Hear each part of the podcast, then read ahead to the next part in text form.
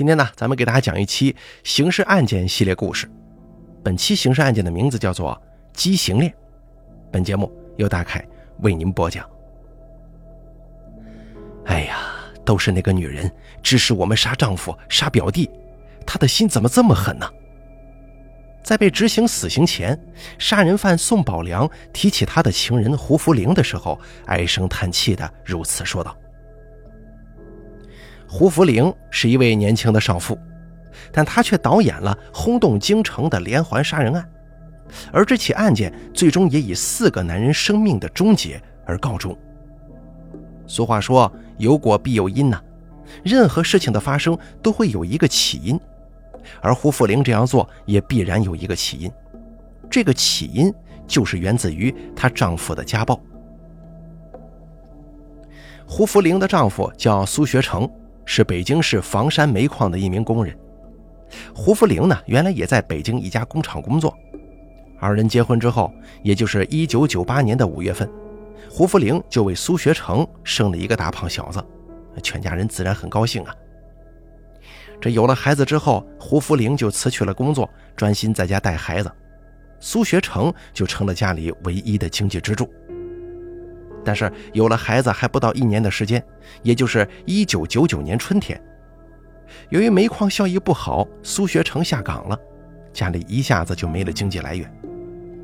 面对这种情况，苏学成不但没有专心的去找工作，反而开始酗酒，并且每次酒一喝多，他就开始大骂胡福龄。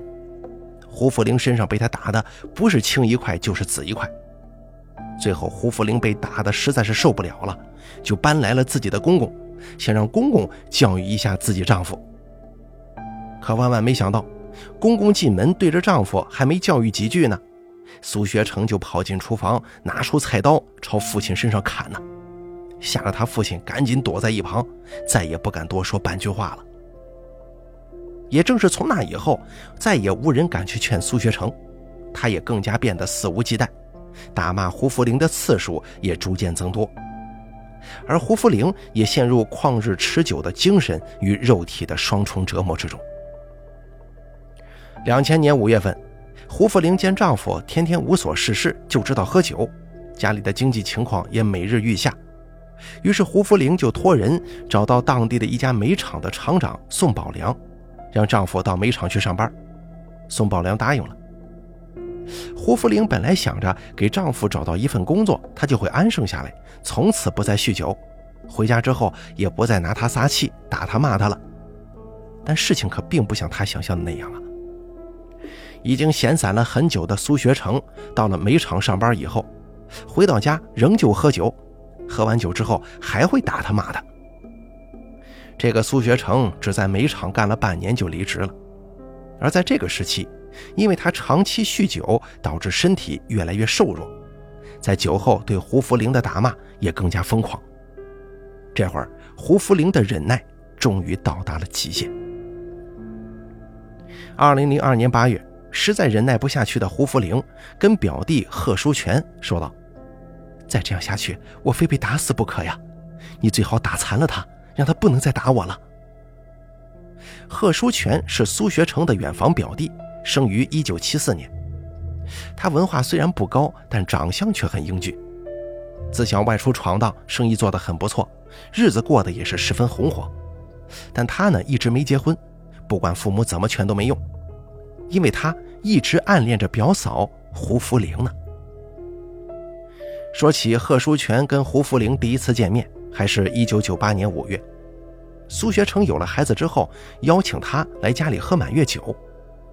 当天，贺书全准备了一份厚礼，而当他一进表哥家，看见正抱着孩子的表嫂胡福玲的那一刻，他一下子就被惊住了。原来啊，胡福玲就是先前他在一次庙会上无意之间见到的那个女孩，从此念念不忘。没想到现如今竟然成为了自己的表嫂啊！虽然胡福玲不认识他，但对于贺书全来说，胡福龄的形象不知道在他的脑海里想了多少遍了。从那以后，贺书全有事没事就往表哥家里跑。随着交往的深入，胡福龄也逐渐对这个英俊的表弟产生了感情。之后呢，两个人就开始私下交往，并一直瞒着苏学成，这样两个人都感到有一种类似偷情的刺激。苏学成经常酗酒，打骂胡福龄，为此贺书全很为表嫂的处境谋不平啊。他也曾经多次劝说表哥苏学成不要再喝了酒之后打表嫂了，但是苏学成压根就不听。对此，贺书全也不好再说些什么，因为表面上他毕竟是外人嘛。而胡福龄每次被打之后，都会把一肚子苦水倒给贺书全，每次呢都会得到贺书全的好声劝慰。为了舒缓表嫂受伤的心灵，贺书全不仅经常带着她出去吃饭，还经常跟她一起聊天。总而言之啊，面对表嫂的处境，他会想尽一切办法让她开心。两千年五月份的某一天，在煤厂忙了一天的苏学成回到家之后，看见胡福玲还没做饭，顿时就来气了，扭头就出去找贺书全喝酒去了。直到半夜，喝得醉醺醺的苏学成才在贺书全的搀扶之下回到了家。苏学成看到胡福龄，上去就是一顿打骂，忍无可忍的胡福龄哭着连夜跑出家门。贺书全赶忙出去追他呀。是追了好久才追上的，并好言相劝让他回家。但是胡福龄表示完全不想回家。贺书全也没办法呀，就陪着他满大街的转，从深夜一直转到清晨。胡福林对于贺书全能全程陪伴他很是感激，很快就对他投怀送抱了。贺书全面对表嫂的反应表现得很是慌乱，让他不知所措，但是他呢却很乐意接受。苏学成从煤厂辞职以后，对胡福林的打骂更加频繁。贺书全每次到表哥家，总是看到他鼻青脸肿的样子，心里很不是滋味。随着二人的接触变得越来越频繁，胡福玲逐渐有了离婚嫁给贺书全的想法。但是苏学成坚决不离，还是一如既往的对胡福玲打骂。二零零二年的八月份某一天。忍耐达到极限的胡福玲对贺书全说：“再这样下去，我非被打死不可呀！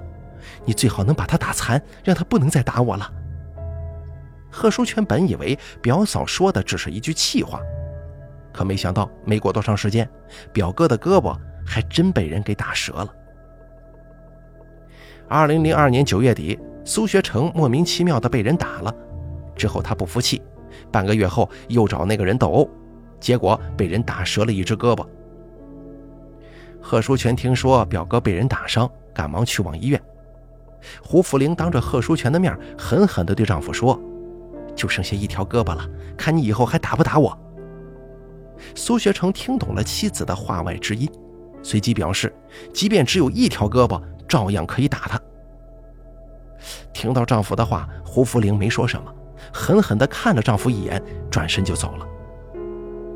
胡福玲走了之后，苏学成将贺书全叫到身边，竟然提出让贺书全替他买枪，要报复打残他胳膊的人和幕后指使的人。事情发展到这儿，让何书全是大吃一惊啊，因为他早就猜到幕后指使人就是表嫂啊。二零零三年正月初五，苏学成再次催促贺书全联系人买枪这个事儿。贺书全一听，立马找到胡福玲。把苏学成要买枪的事儿告诉了他，并且表示苏学成已经开始怀疑他了。胡福玲一听也害了怕了，他对何书全说：“你可千万别让他买枪啊！他要杀了我也不会放过你的。咱们最好先下手为强。”贺书全一听要杀人呢，顿时吓得不轻。他知道杀人这可是死罪。看到贺书全的表情，胡福令就说他不像个男人。在胡福令的刺激之下，贺书全退而求其次的向表嫂表示，可以找人把苏学成打成植物人，这样的话，他就会在床上躺一辈子，再也不能打他了。胡福龄此时已经抱定了杀死丈夫的心，她本想让贺书全替她杀人，但是见贺书全不想杀人，她也就没再说什么了，只是想着走着看吧。他让贺书全去找煤厂的厂长宋宝良帮忙，说他一个人把苏学成打坏以后拉不回来，宋宝良有车可以替他拉回来呀。二零零三年正月十四下午，贺书全去见了这个宋宝良，没想到宋宝良满口答应，还找来一个叫李勇的杀手，三个人密谋正月十五闹花灯这一天下手。按照计划，正月十五早上，贺书全就来到了苏学成家，叫他一起出去喝酒。苏学成一听有酒喝，这兴致立马就上来了，很快就跟他出去了。贺书全本想着把苏学成灌醉以后，再约宋宝良以及李勇一起把他打成瘫痪，但是等到苏学成喝醉之后，他又不忍心下手了，这毕竟是表哥嘛。他犹豫了好长时间，最终还是把苏学成给送回家了。贺书全把苏学成送回家以后，得到了胡福林的一顿埋怨，就问他为什么不按照计划来。唠了一顿埋怨的贺书全离开之后，又在路口碰见了等待他的宋宝良和李勇两个人，二人对他也是一顿讽刺啊。于是乎，在众人的刺激和激将之下，贺书全头脑一热。当即表示干就干，谁怕谁呀！随即三个人就开始密谋。于是呢，他又转身回到胡福林家，这会儿已经是晚上十点左右了。他骗苏学成说：“哥呀，买枪的人已经找到了，正在郊区的一个地方等着呢。”苏学成一听，来劲头了，赶忙爬起来跟贺书全一同打车到了郊区。而这个时候，杀手李勇早已在此等候。贺书全向苏学成介绍，李勇就是卖枪的人。当三个人走到一起的时候，李勇偷偷地递给贺书全一把水果刀，示意让他下手。但是贺书全不敢呢。这个时候，李勇忽然搂住了苏学成的脖子，从背后掏出一把杀猪刀，朝着苏学成的心口处狠狠地捅了一刀。而站在一旁的贺书全被眼前的景象给惊呆了，这完全超出了他的计划呀！他本想把表哥打成植物人，可是万万没想杀人呢。谁成想，表哥竟然就这样死在了他的面前。他惊恐地质问李勇：“为什么要杀掉表哥？”但李勇理都没理他，随即拨通了电话。几分钟过后，宋宝良就开着车来了。李勇让何书全陪着一起去扔尸体，但此时早已吓坏了的他全身哆嗦，哪还敢去啊？见贺书全不敢去，李勇就塞给了他一沓钱，然后跟宋宝良一起开着车扬长而去。贺书全在原地足足呆坐了一个多小时，才缓过劲来，直到深夜两点多，他才步行赶到胡福林家。但是这次胡福林没让他进门，他只好隔着窗户把表哥被杀的事告诉了他，问他这下子该怎么办呢？而此时的胡福林对他一改往日的亲昵，只是冷冷的让他回去，说有什么事儿明天再讲。当天晚上，贺书全是一夜没睡呀。他想来想去，自首是最好的办法，这样他以及他心爱的表嫂都能够得到从轻处罚。第二天一大早，他就又来到胡福林家，劝他与自己一同去自首。可没想到，胡福林却冷冷的对他说。你说什么？自首？人是你杀的，这跟我有什么关系啊？贺书全一再辩解，人不是他杀的，是李勇杀的，还表示表哥死的太冤枉了。而胡福林却冷冷地说：“冤枉什么呀？他罪有应得，你知道吗？我不杀他，他就杀我跟宋宝良啊！他的那条胳膊就是宋宝良找人给打断的。”贺书全问宋宝良为什么要参与杀人。胡福龄见杀人的目的已经达到了，就索性把所有的事情都告诉了他。而贺书全听了之后，不禁惊出了一身冷汗呢。原来啊，胡福龄结婚不久就认识了宋宝良，二人很快就发展成了情人关系。下岗后的苏学成之所以能够进到宋宝良任厂长的煤厂工作，其实就是胡福林托的宋宝良的关系。当时胡福林跟宋宝良的关系在厂里被传得广为人知，苏学成一气之下干了半年之后就离开了煤厂。当天晚上，苏学成就去找宋宝良打了一架，从此感到憋屈的他开始无休止的酗酒。喝醉之后回来就对胡福林非打即骂。刚开始，胡福林想鼓动贺书全找人打苏学成，但是贺书全不愿意呀。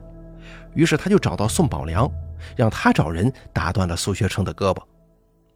苏学成出院之后，竟然让胡福林约宋宝良出来吃饭，这让二人十分惊恐，以为他要报复啊。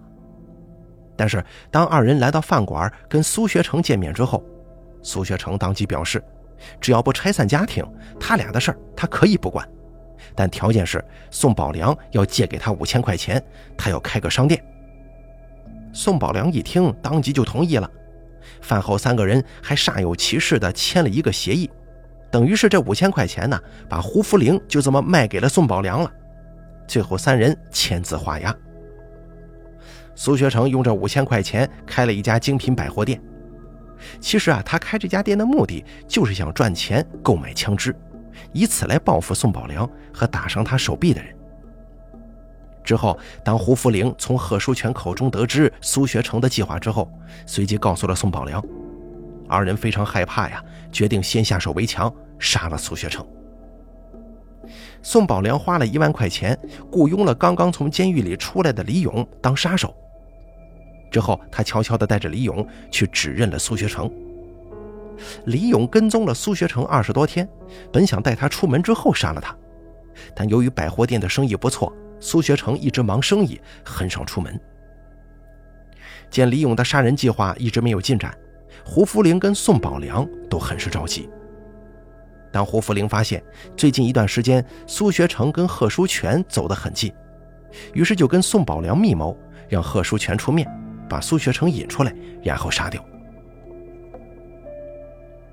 当贺书全听完胡福林讲完这一套周密的杀人计划之后，他不禁惊出了一身冷汗呢，瞬间感觉眼前这个漂亮的表嫂竟然是如此的蛇蝎心肠。贺书全瞬间感觉到害怕了，他害怕被这帮人杀人灭口，于是故意当着胡福林的面提出要外出躲一躲。胡福林也看出了贺书全的心思，他怕贺书全会去报警，于是对贺书全表示。出去躲是最好的选择，他会跟宋宝良以及李勇商量，给他找一个安全的地方。其实啊，令贺书全没想到的是，此时的胡福林已经对他动了杀机了。胡福林很快给宋宝良打去电话，并约定了见面地点，而贺书全只好随着胡福林一起去见这个宋宝良。四人见面之后，随即进入一家饭店。即将吃饭的时候，宋宝良让李勇将贺书全带出去说说话。二人在门口说了一会儿话，就又回到了包间。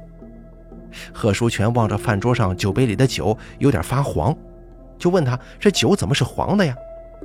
此时胡福林赶忙解释说：“是怕他喝多了，往里面加了点茶水给他解酒的。”说着又往自己的酒杯里倒了一些茶水。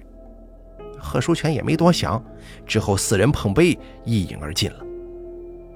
其实啊，在吃饭之前，宋宝良故意把贺书全支开，就趁这个空档，胡福林在他的酒杯里放进去了大量的毒药。饭后，四人开车离开，胡福林以回家接孩子为由，在中途下车，贺书全就坐着宋宝良的车继续往前走。可是没走多远，贺书全开始觉得腹内绞痛，要求下车呕吐。就当贺书全在路边呕吐的时候，身后的宋宝良手持一根铁棍，狠狠地砸在了他的头上，贺书全随即倒地。而就在此时，李勇又上前，手持尖刀，在他的胸口上狠狠地捅了一刀，然后还把他的双眼给扎烂了。何书全到死都不知道，他死的这个地方与昨晚他表哥被害的地方也就相距一百米左右。第二天，北京市房山区警方发现了贺书全的尸体。前一天，警方刚刚在不远处发现了他表哥的尸体，这引起了警方的高度重视，随即展开调查。直到2003年1月17号，胡福林被抓；2003年2月20号，李勇在天津开往牡丹江的列车上被抓；一天后，逃至山西的宋宝良也被抓获了。2003年11月20号。北京市第一中级人民法院对这起连环杀人案作出判决，李勇、宋宝良被判处死刑，胡福龄被判处死刑，缓期两年执行。二零零四年五月二十八号，宋宝良跟李勇被执行了枪决，而这起由少妇胡福龄策划的轰动京城的连环杀人案，也最终以四个男人的生命终结而画上了句号。在临行之前，死刑犯宋宝良说出了我们文章开头的那句话：“天网恢恢，疏而不漏，早知今日，何必当初呢？”好了，咱们本期的刑事案件就给大家讲到这儿了，感谢您的收听，咱们下期节目不见不散。